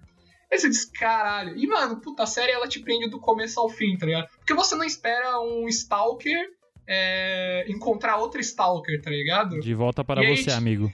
E- exatamente. E aí chega num ponto onde ele. Isso não é um spoiler, tá? Onde ele não quer mais ela. E aí que começa a série de verdade, tá ligado? Começa o contexto da segunda temporada. E cara, aí é baseado numa série de livros, tá ligado? Aí vai ter a terceira temporada agora, só que a mulher não escreveu um terceiro livro. Então provavelmente a Netflix vai tirar tudo do cu. Então vamos torcer pra sair. Pelo menos eu torço pra sair que fique bom, tá ligado? Porque a segunda temporada foi do caramba. Tipo, pra mim, foi cereja no topo do bolo. Men are gonna come along and want to teach you things. Doesn't make them any smarter. You just let them blow by, and you go on ahead and do just what and how you feel like. E falando de novo clássico, que nosso querido amigo Guilherme tem as suas críticas interessantes pra falar. A gente teve o Gambito da Rainha, né, cara? Ana Que esse ano Taylor, aí- gatíssima, desculpa. Gati... Puta, mas é impossível falar de Gambito da Rainha. A gente tem um fã aqui da Ana Taylor-Joy, É. cara, que esse cara tem um... Sei lá o que eu vou... Annie Taylor-Joy que fez o Gambito da Rainha que, cara, pegou a galera aí desprevenida e se transformou no- numa grande minissérie, né? Que ela não é série, né? É uma minissérie, são acho que 10 episódios, se não me engano. Sete. E ficou muito comentado. Sete, né? Ficou muito comentado, né, cara? É, trouxe um, um mesmo. não vou falar mesmo, porque acho que é meio maldade, mas assim, ele, ele, ele traz um- o, o poder da, da mulher no universo que é completamente formado para homens, né? Então, ele trabalha bastante esse, esse tema de machismos, enfim, é, do que a mulher tem que se portar como ela tem que se portar e ela quebra todos os paradigmas. Tem uma história muito interessante dela, né? Que ela é, ela é órfã, ela aprendeu no orfanato jogar xadrez, ela tem problemas com bebida, enfim. É um, um uma minissérie aí, vou chamar de seriado, que trabalha bastante temas interessantes, né? E tem a Annie Taylor-Joy que... Pra mim fez um, um maravilhoso trabalho. e Já tem feito bons trabalhos né, em filmes. Acho que ela, ela se portou muito bem, ela teve um- uma boa atuação. E acho que ela carrega, porque a história, a história é legal, tá? Tem, tem outras histórias, tem um filme que fala muito legal sobre isso também, sobre xadrez, que não, não ganhou muito destaque. Mas só pra você ter uma ideia, tipo, o, Google, o Google fez uma matéria sobre isso, que como aumentou a pesquisa sobre o que é Gambito da Rainha, que é uma jogada em xadrez, né? E sobre xadrez nos- do lançamento até então, até o final do ano, de quanto que foi pesquisado sobre xadrez, que era um tema que tava morto, né? Todo mundo conhece xadrez, sabe como que é, mas tava meio morto, né? E o Gambito da Rainha traz de volta esse, esse tema que é particularmente acho bem interessante. Cara, eu acho a Ana. A... Vou chamar de Ana, eu sou íntimo, né, mano? Ah, Cara, brother. Brotherzão. Cara, eu acho ela uma atriz absurda. Pra mim é um efeito Netflix, tá ligado? Mas acho que ela carrega a série fácil. Tipo, fácil, fácil, fácil. Tipo, se fosse outra atriz ali, não, eu não acho que. Talvez teria o mesmo a popularidade, mas não teria a mesma, o mesmo sucesso, tá ligado? Minha É, e você- opinião. Esse fez um comentário que todo mundo falando agora, né? Que é o efeito, o efeito Netflix, né? Que, na minha opinião, não é efeito Netflix, é o efeito da sétima arte aí do, do cinema, ou da, no caso agora, que é a série que Sim. tá, tá ali batendo de frente com os filmes, né? Mas quando você tem um, um tema que ele é relevante, que ele é muito bem trabalhado, você cresce a pesquisa sobre ele. É claro que a Claro. Netflix se transformou num, num, sei lá, numa vitrine disso, né? Sim. Acho que é, é o que é o que abriu o caminho para esse para esse novo forma de entretenimento, mas de, de fato é um efeito que que a sétima arte faz e eu acho absurdo, acho do caralho. É engraçado porque toda vez que eu lembro dessa atriz, porra, ela tem filmes muito bons, tá ligado? Tipo, ela tem A Bruxa, que é o de terror Sim. que vem. que todo mundo acha foda. Que é da. fragmentado, Sim. Cara, eu lembro dela pelo filme da Playmobil, mano. Pô, é, tipo, a mina tem vários. Playmobil? Pra você ver, velho, a mina tem vários papéis fodas, tá ligado? Eu, caralho, a mina do filme da Playmobil, tá ligado? De, de fato, o Bruno é exótico, né, velho? Cara, eu Uma sou- coisa que a gente pode dizer é o Bruno é exótico. Cult, cult. Desculpa, né, velho? Cara, eu gostei da série. Eu só, quando ela falou polêmica, é que eu só achei ela, o hype em cima dela, muito maior do que ela de fato é, assim. Eu acho que é uma ótima série, de fato, traz várias questões legais, assim, o, o ritmo dela é legal. Enfim, é uma série muito boa, de fato. Mas, assim, não é aquela série obra-prima. Fizeram Diversas listas aí que a galera vai fazer. Ah, qual que são as melhores séries de 2020? Ah, Gambito da Rainha, é disparado, é uma série foda. Eu não achei, cara. Eu não acho que é uma série que daqui a dois, três anos a gente vai se lembrar dessa personagem como uma referência, vai ter Funko sobre ela. Não, não, não acho que vai rolar isso, saca? Eu acho que é uma série muito boa. E só, tipo. Mas será, mas Tá será que esse.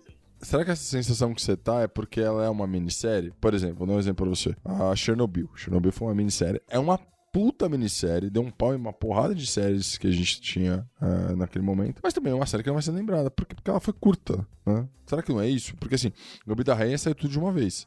Uh, Chernobyl também, saiu tudo de uma vez. É diferente quando você cria um hype, por exemplo, sei lá, Peaky Blinders, que, ou, sei lá, vamos, vamos mais pra trás, um Breaking Bad, que você tinha, tipo, você assistia, tinha que esperar uma semana pra sair, depois esperava quando terminava um ano pra saca? É por causa disso? Porque ela, tipo, é muito rápida e aí você não tem esse momento de você guardar isso na sua cabeça? Porque eu, particularmente, assisti o negócio em, sei lá, 3, 4 dias. Eu, eu consumi muito ela. O medidor de qualidade do Gui é se sair Funko, né, mano? Sair Funko, foda. Saiu Funko, é uma É. boa vale a série. pena. Exato. Não, mas assim, é, veja, não tô dizendo que a série é ruim, só estou dizendo que não é uma série que vai ser foda e vai ser lembrada como uma das melhores produções da Netflix. É, Esse é o Então, ponto. mas será que é por causa do, do prazo dela? Do, Não, de não, você não cara. ter conseguido. Porque acho que você não conseguiu criar uma, uma empatia sobre o personagem tão rápido, né? O que eu acho que aconteceu foi questão de expectativa. Eu acho que foi, tipo, como estavam falando tanto, tipo assim, caralho, melhor série 2020, é uma série foda, uma série, não sei o que. Falei assim, caralho, deixa eu ver essa série aí, né, mano? Porque a galera tá falando tão bem. E aí eu fui ver, talvez com a expectativa tão alta que me frustrei um pouco nesse sentido, mas não que a série é ruim. Pelo contrário, a série é muito boa, ela causa.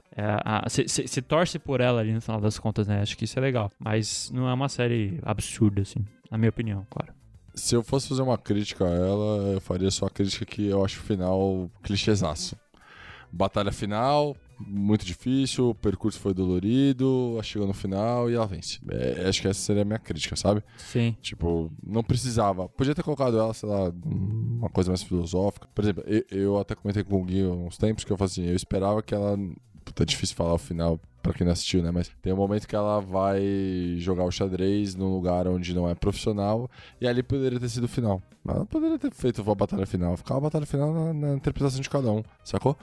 Mas Então. aí tem, tiver que fazer a batalha final, enfim. É, mas assim, é, não dá nem pra falar que é spoiler, porque é o que você falou. Você já- no, no começo, você- se você já acompanha séries e filmes, assim, se você gosta de consumir esse tipo de, de arte, cara, é um pouco batido de que ela no final vai vencer. É, você já sabe que vai rolar, saca? É a mesma estrutura narrativa de, de Rock Balboa, por exemplo, ou qualquer outro filme que você vai ver de superação no esporte, né? Ou seja, o cara começa do nada, né? Ele vem do nada, geralmente tem um background difícil pra caralho. Aí durante o filme ou a série, enfim, ele vai tendo ali os percalços, ele vai tendo bloqueios, ele quase desiste, ele volta, e aí ele tem uma reviravolta, algo que geralmente é um gatilho que ele fala, caralho, eu preciso é, me recuperar aqui, e aí ele vai treinar pra caralho e no fim ele vence, entendeu? É uma, é uma estrutura narrativa que- padrão. Em resumo, em resumo, Karate Kid do xadrez, velho. Então, outro exemplo que você deu, Karate. Kid, saca? Então, é, é uma estrutura. E aí eu tenho um perfil parecido com o Léo nesse sentido, de curtir coisas surpreendentes. Então, não seria legal no final, por exemplo, ela não ganhar, por exemplo. Saca? Mas Ou nem contar esse final, saca? Não precisa contar o final. Mas Deixa assim, interpretativo. pensa no seguinte, o que a gente tava falando da, da linha da Netflix, né? Eles têm feito coisas pra agradar todo mundo. Se você fazer o final que ela não ganha, mano, quer vir de galera, por que não? E tal. É só ver produções que são polêmicas. The Last of Us, por exemplo, é uma produção polêmica. O cara, ele fez o que ele acreditava ali que era o mais certo. Ele não fez pra jogar pra galera, saca? Se você vai gostar ou não, o problema é seu, tá ligado? E aí acho isso. que esse é o ponto. So beginnt alles neu. A próxima série que eu vou trazer aqui, que me marcou muito, como, como um todo, né? Que foi a terceira temporada de Dark. Porque a série foi lançada, se eu não me engano, foi 2017, foi 2018. E aí eram. Já, desde o início estava marcada para três temporadas. E eu achei que fecharam com chave de ouro. É, feja- fizeram três temporadas porque a série ela tem toda uma simbologia por trás do número 3, questão de ter três mundos, três dimensões. Ela foi fiel do início ao fim do que ela propõe ali, o mundo que ela propõe, né? Que é uma questão de viagem no tempo.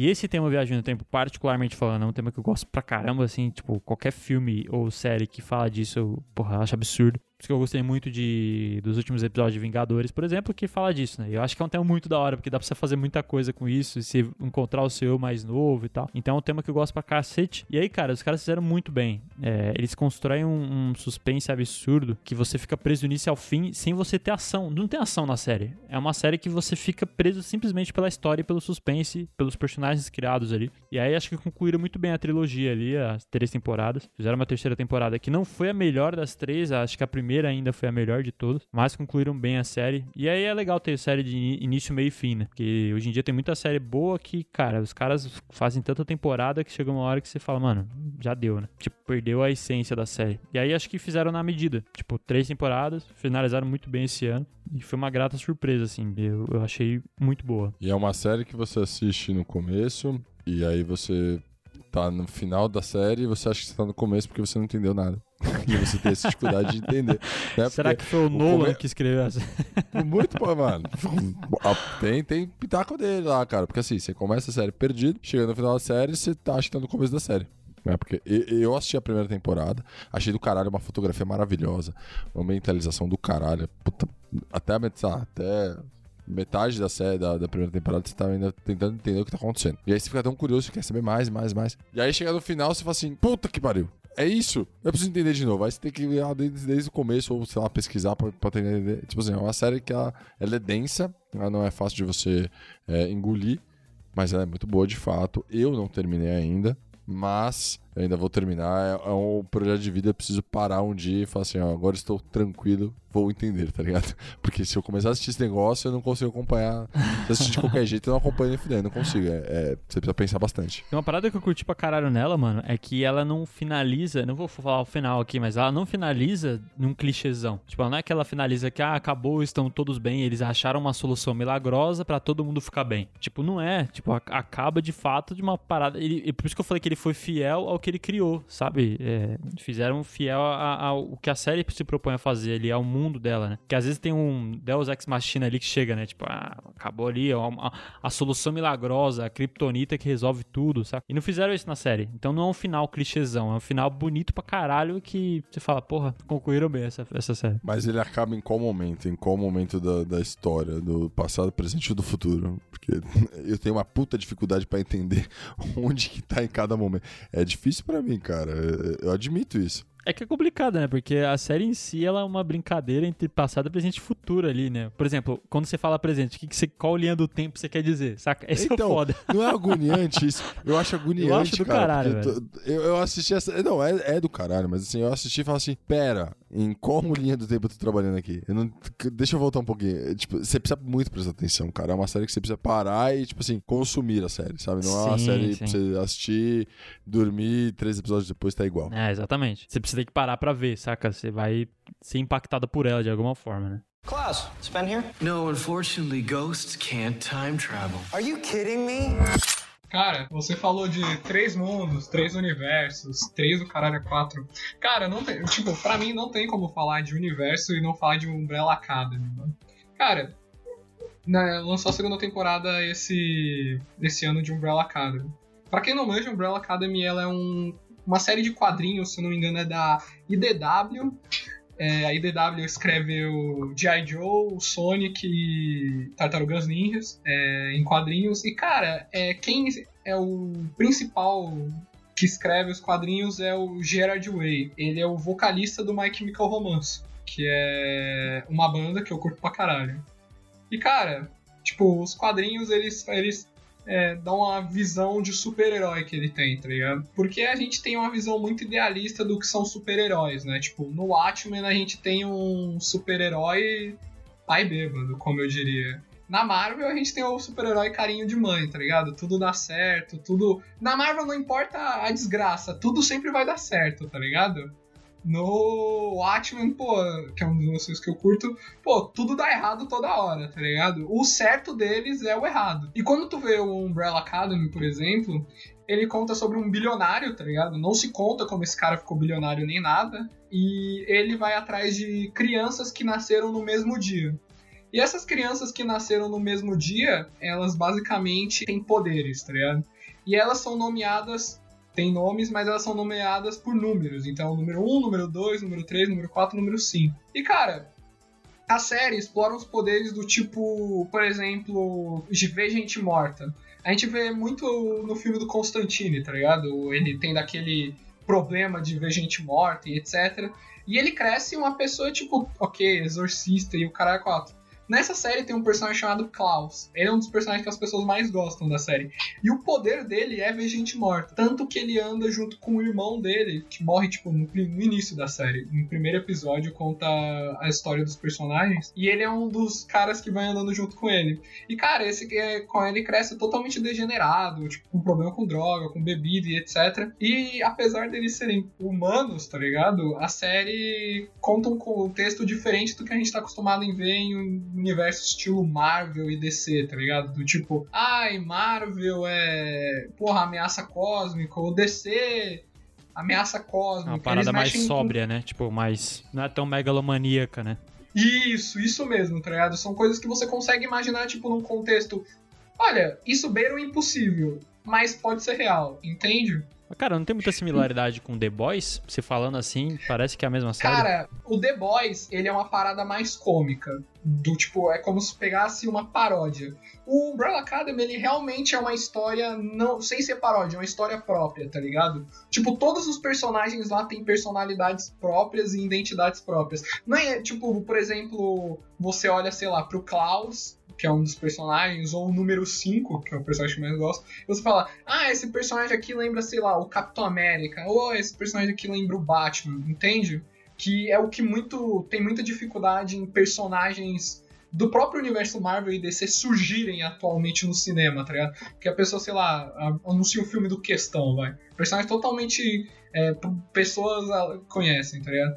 Pô, esse cara aqui lembra muito, sei lá, o Batman, tá ligado? Pô, e fica nessa comparação. É que, mano, quadrinhos não... tem quase 100 anos, né, velho? Sim, é sim. foda, tipo, você criar uma parada nova 100%. É difícil. Sim, é, eu achei realmente que não ia ter uma segunda temporada, tá ligado? Tipo, eles dão um final pra segunda temporada, mas é aquela história. Inclusive, a série tem uma pessoa que entrou em destaque esses tempos, que é o Elliot Page, tá ligado? Ele faz a. É verdade, ela, é, é, tá ela participa, né? verdade. E é legal que na segunda temporada de Umbrella Academy, ela mexe muito com o tema que eu acho que foi importante pro Elliot Page fazer a Vânia, lembrei porque o próprio personagem tem esse quesito que ele tinha antes, tá ligado? De não estar tá se aceitando no próprio corpo. Tanto pelos poderes quanto pela questão sexual e etc. E é legal porque, apesar de todos terem os problemas dele humanos, tá ligado? Tipo, o número 5, ele é um moleque que ele ficou preso numa. Tipo, ele. O poder dele é se teletransportar. E ele ficou preso numa dimensão por 50 anos. E aí ele envelhece lá e etc. Só que quando ele volta para a dimensão que ele tava, ele é uma criança ainda. Então imagina que ele é um moleque de 12 anos no corpo de um cara de 5 com a mente e a mentalidade, tudo de um cara de 50, tá ligado? É a gente ao contrário, né? Tipo, um cara de 60 anos no corpo de 30, tá ligado? é isso mesmo, tá ligado? E aí, cara, a série mostra um contexto de tipo os heróis com os problemas dele, de tipo problemas que a gente tem, tá ligado? Sei lá, por exemplo, é, levei um fora de tal pessoa ou é, tenho uma conta para pagar, é, tenho problemas com os meus pais, etc. E tendo que salvar o mundo, tá ligado? E isso é muito louco. E, tipo, nos quadrinhos ela vai abordando universos é, diferentes de coisas que podiam acontecer. Porque tem o lance do apocalipse tá em volta. E eles estão sempre, tipo, sempre tentando evitar que o apocalipse aconteça, tá ligado? Pô, mas você falou que, que não era uma... megalomaníaco, o bagulho tá tratando apocalipse, mano. É, mano, é, então. É... Já, já foi tanta coisa aqui que eu tô. Cara.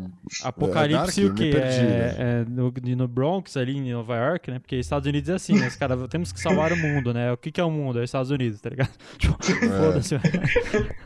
tipo, o mundo, foda-se. Existe o planeta Estados Unidos. Cara, a É. segunda temporada dá uma exploração pro pai deles, tá ligado? Do que ele fazia. Inclusive tem um macaco mordomo na série, isso é foda. E, cara, é legal porque acho que o Léo ia curtir, porque ele disse que gosta muito desse lance de Segunda Guerra Mundial, Primeira Guerra Mundial. Então eu imagino que você também curta, tipo, Guerra Fria, essas coisas, tá ligado? Sim, A sim. série, ela mexe muito com contextos históricos, tá ligado? Tanto que a, segu- a segunda parte dela fala sobre a Guerra Fria e sobre o assassinato do John Kennedy. E como isso poderia causar um apocalipse. Tipo, é. Eu sei que Caralho. falando assim. Então, eu sei que falando assim é muito. Caralho, é muito absurdo. Não, Só que cara. quando você assiste.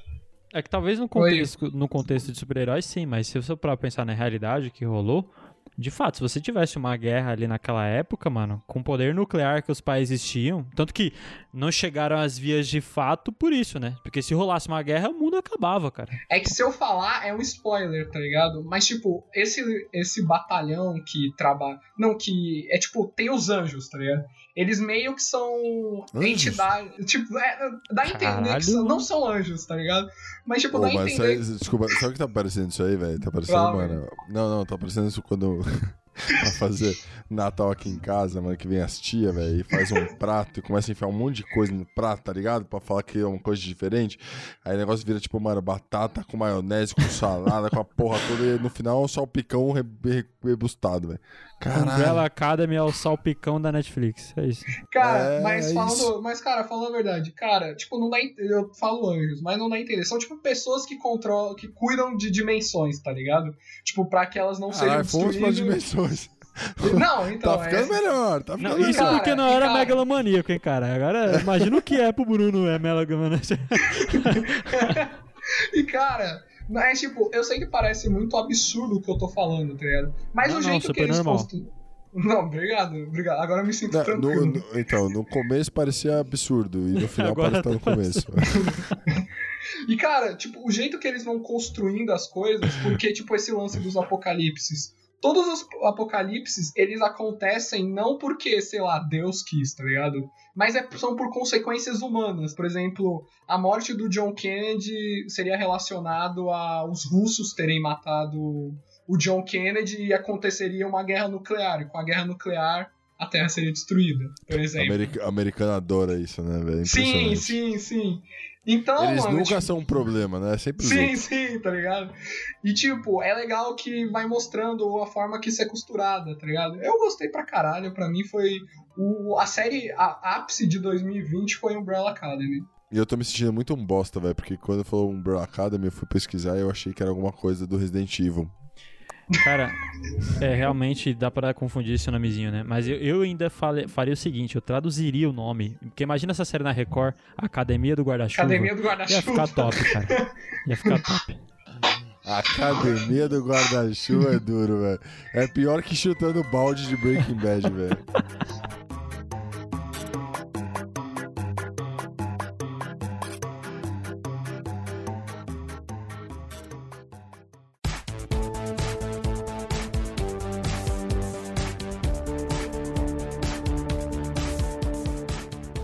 Então, pra finalizar, eu trouxe um spin-off que, de verdade, eu não sei como as pessoas é, não gostam. Aliás, não é.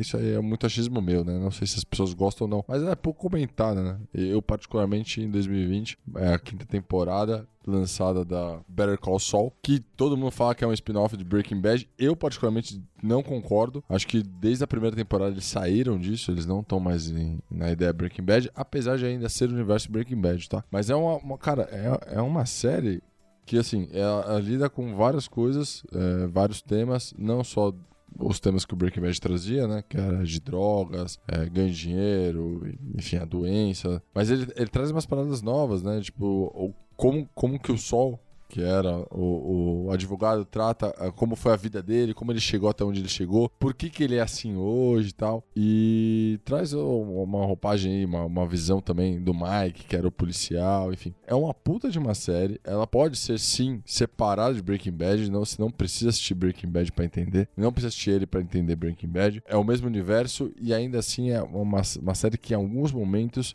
Vince Gilligan conseguiu trazer é, e superar um pouco Breaking Bad.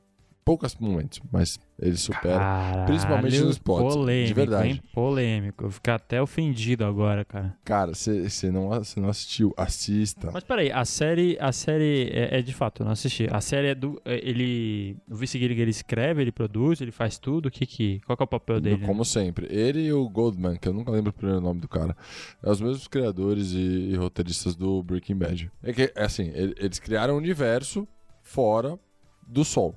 Ponto. Mas por que que você acha que... Porque é o que você falou, e eu tenho a mesma sensação que você. Eu não, acho que a galera não cultua tanto Better Call Saul quanto quer com Breaking Bad, né? Que muita gente, muita gente fala que é a melhor série que já assistiu, eu inclusive. É... Mas por que que você acha que não, não é tão cultuada quanto? Eu sei, Gui, eu vou te falar que, assim, é difícil quando você finaliza uma história, você gostar de um...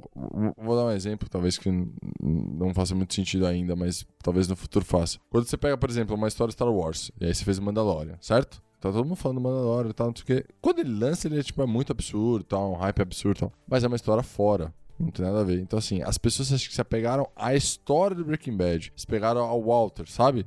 Não ao Breaking Bad, o que, que foi o Breaking Bad. Eles pegaram ao Walter. E aí, quando você vai falar do Sol, realmente é uma, uma história à parte e as pessoas talvez não gostem. É que eu gosto muito do universo do Breaking Bad. Então, tipo assim, a história do Mike acho do caralho, a história do Sol acho do caralho, enfim, as histórias em volta eu acho do caralho. Então, eu acho que as pessoas se apegam muito ao Walter e esquecem do Breaking Bad. Eu acho que é por isso que é, não se fala muito de Better Call Saul. Mas Better Call Saul, cara, de verdade, ele tem boas chances de, assim, em alguns poucos momentos, não são todos, mas em alguns poucos momentos ele supera em questão de roteiro. Ele faz muito sentido você falar que é uma história Breaking Bad e ele ainda supera um pouquinho, saca? Mas é pouco, mas supera um pouquinho. Eu- Eu acho o roteiro muito mais bem definido. Cara, Breaking Bad eu gosto muito. Eu acho que a melhor série que eu assisti, na verdade, foi Breaking Bad, assim, de, em todos os sentidos, tá ligado? Mas eu nunca animei pra ver Better Call Saul. Boa, eu, eu tenho a visão de quem assistiu. Me fala a visão de quem não assistiu. Por que, que você não, não se apegou a assistir Better Call Saul? Porque assim, é os mesmos criadores, os mesmos roteiristas. Sim, então, não sei nem como o mesmo explicar, casting. cara. Mas acho que talvez seja um medo inconsciente de acabar com toda a experiência boa que eu tive com Breaking Bad, tá ligado? Porque, por exemplo, fizeram o Eu Camino, né? Que é o filme que, É, em teoria, sobre isso. continua a história. Que pra mim é um filme totalmente desnecessário, saca? Tipo, você não precisa...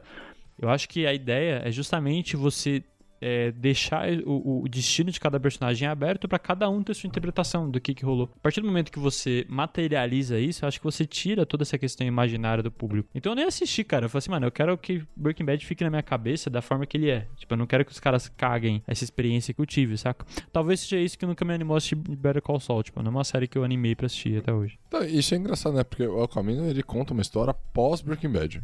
né? Isso. Ah, o Better Call Saul é um spin-off. Tipo assim, ele conta a história de como que o Sol chegou lá. Uhum. Certo? São coisas totalmente diferentes. e, Tipo, né, teoricamente, eles não fazem o mesmo, o mesmo caminho, que é, abre aspas, estragar o- a experiência final do Breaking Bad. E, o- assim, não sei. Mas o que eu acho mais legal é contar a história, por exemplo, do Mike. Por exemplo, porque no Mike, no Breaking Bad, ele não, você não sabe a história direito do Mike. Não Tem algumas aprofunda ele, né? tal. É, mas ele aprofunda. E, cara, a história do Mike é do caralho, é muito foda. A história do Sol e do irmão dele, como ele chegou a ser advogado, é absurda. Então, tipo assim, é uma puta série e a, lá, eu, eu sinto que ela não é reconhecida. Eu acho engraçado isso.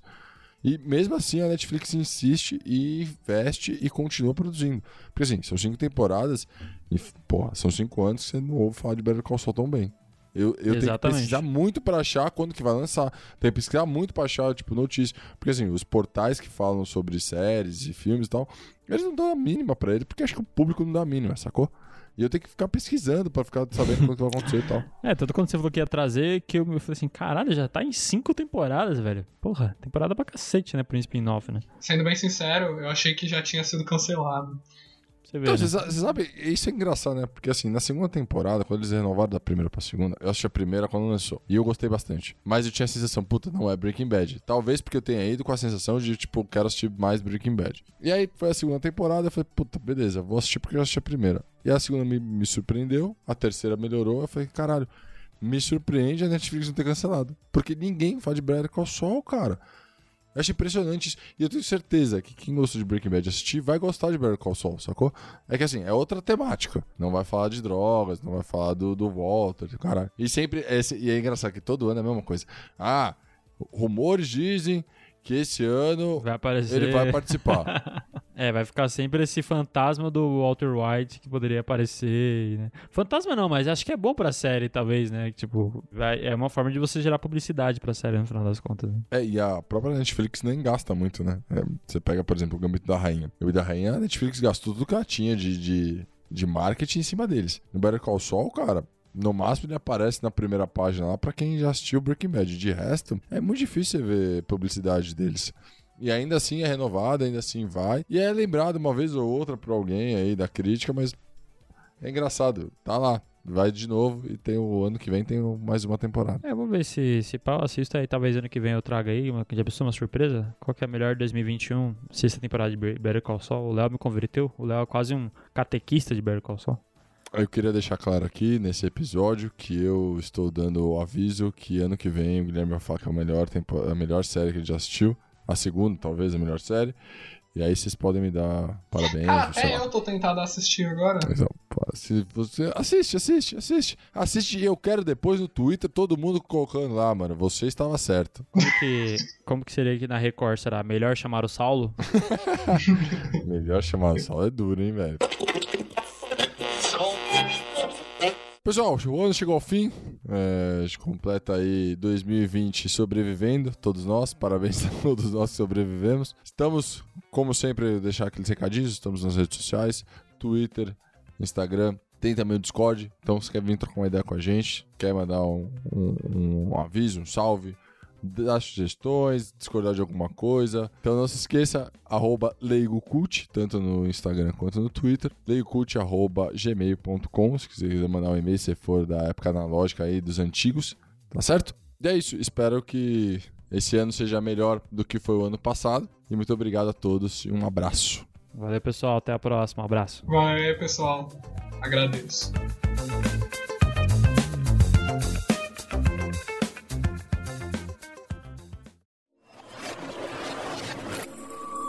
Este programa foi editado por Ilha Flutuante.